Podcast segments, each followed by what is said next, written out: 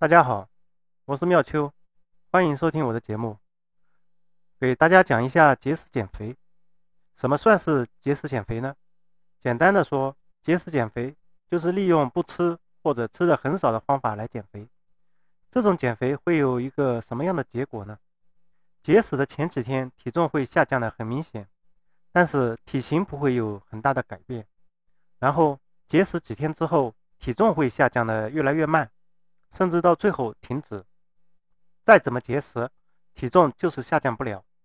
而当你一旦恢复正常的饮食之后，体型会迅速的发胖，身体会变得很虚弱，甚至比以前还要胖。而且再想去减肥的话，会变得很困难，很难减。嗯，为什么会这样呢？首先，大家要明白，就是节食减肥刚开始之后，体重会下降的比较明显。但是体型变化不大，这是因为节食减肥，呃，以后先减掉的是体内的水分，然后才是肌肉，最后减掉的才是身体的脂肪。而我们减肥其实最注最主要的目的就是要减脂肪。我们知道水和肌肉的密度很大，呃，就很重，而减肥的而脂肪的密度小，很轻。我们节食减肥以后，先减掉的是水和肌肉。都是很重的东西，所以体重会下降的比较明显，但是体型变化不大。在这里我再强调一下，我们减肥减的是脂肪，不是体重，所以我们要关注的是体型的变化，而不是体重的变化。我们平时在街上你会看到一些减肥会所打出来的广告，说十天包减十斤，这可能吗？还是有可能的。由于他说的是十天减十斤，他不敢说。是十斤脂肪，它可能帮你减十斤，减掉是五斤的水分，三斤的肌肉，还有还有两斤的脂肪。但是他他说你的体重会下降十斤，但是下降的时间，你看你身体其实只是瘦了一点。我的顾客减掉十斤，那变化是非常大的，简直就是判若两人。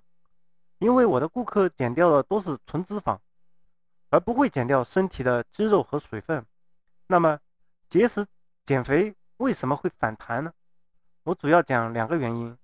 第一，就是我刚说的节食减肥的顺序是先减水，再减肌肉，再减脂肪。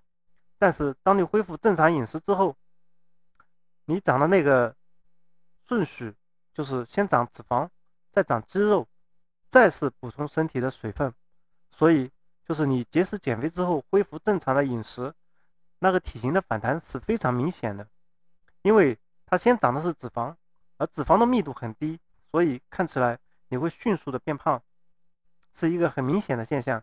那反弹的另一个原因是你新陈代谢变低了。当你正常饮食的时候，你的新陈代谢维持在一个较高的水平。什么是新陈代谢呢？我最简单的讲，新陈代谢就是你身体代谢热量的能力。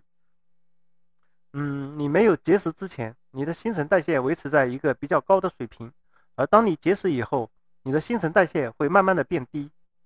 你的新陈代谢随着你节食的时间，你的新陈代谢会越来越低，所以到时候你虽然吃的很少，但是同样你也代谢的很少。